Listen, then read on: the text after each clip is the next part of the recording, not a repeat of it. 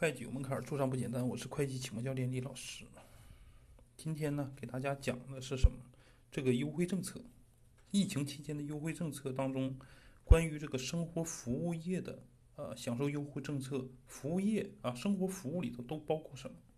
都包括什么内容啊？什么样的行业或者什么样的呃企业是享受这个生活服是属于生活服务业享受这个疫情减免期间的？呃，这个优惠政策，第一个呢，咱们说的是生文化体体育服务啊，这个分为文化服务和体育服务，还有呢，教育医疗服务啊，分为教育服务和这个医疗服务，还有第三个呢是旅游娱乐服务，旅游服务啊，旅游服务和这个娱乐服务，第四个呢是餐饮住宿服务。这个餐饮呢服务和这个住住宿服务，再就是居民日常服务，分这么五类。文化体育服务当中的文化服务呢，是指这个包括文艺演出啊、图书馆的图书借阅啊，这些都是啊，包括组织一些宗教活动、科技活动、文化活动，提供一些游览场所，这个是属于文化服务。体育服呢，包括就是体育的比赛的赛事啊，包括指导啊、管理啊，还有体育活动，再有体育表演啊，这些活动呢都属于体育服。教育服务啊，指的是对这个包括这个学历教育啊，包括这个这个职业教育啊，非学历的啊，包括这个职业教育各种培训呢、演讲啊、讲座呀，这些都是属于呃服务啊，教育服务。医疗服务呢，包括这个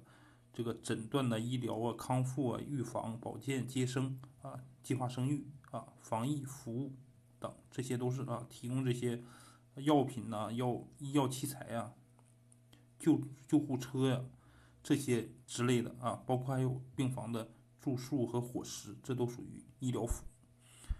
旅游啊，旅游服务。旅游服务指的是这个提供这个交通啊、游览、住宿、餐饮、购物、文化等这些商业活动，这些业务活动是给旅游者按照旅游者的要求提供这些服务的，属于旅游服务。娱乐活动呢，啊，娱乐服务呢主要包括这个歌厅、舞厅啊、夜总会、酒吧、台球、高尔夫啊、保保龄球，还有这个游戏啊、游戏打游戏啊、蹦极啊。啊，这些东西都属于娱乐服务。餐饮服务呢，包括这个提供饮食和饮食场所方式的这个这种服务啊，都属于餐饮服务。住宿服务呢，包括这个宾馆、旅馆啊、旅社啊这种度假村啊这种提供住宿住宿的啊，这都是属于住宿服务啊，日常。居民的日常服务呢，就更多了哈，就是包括的就比较多了，包括婚庆、家政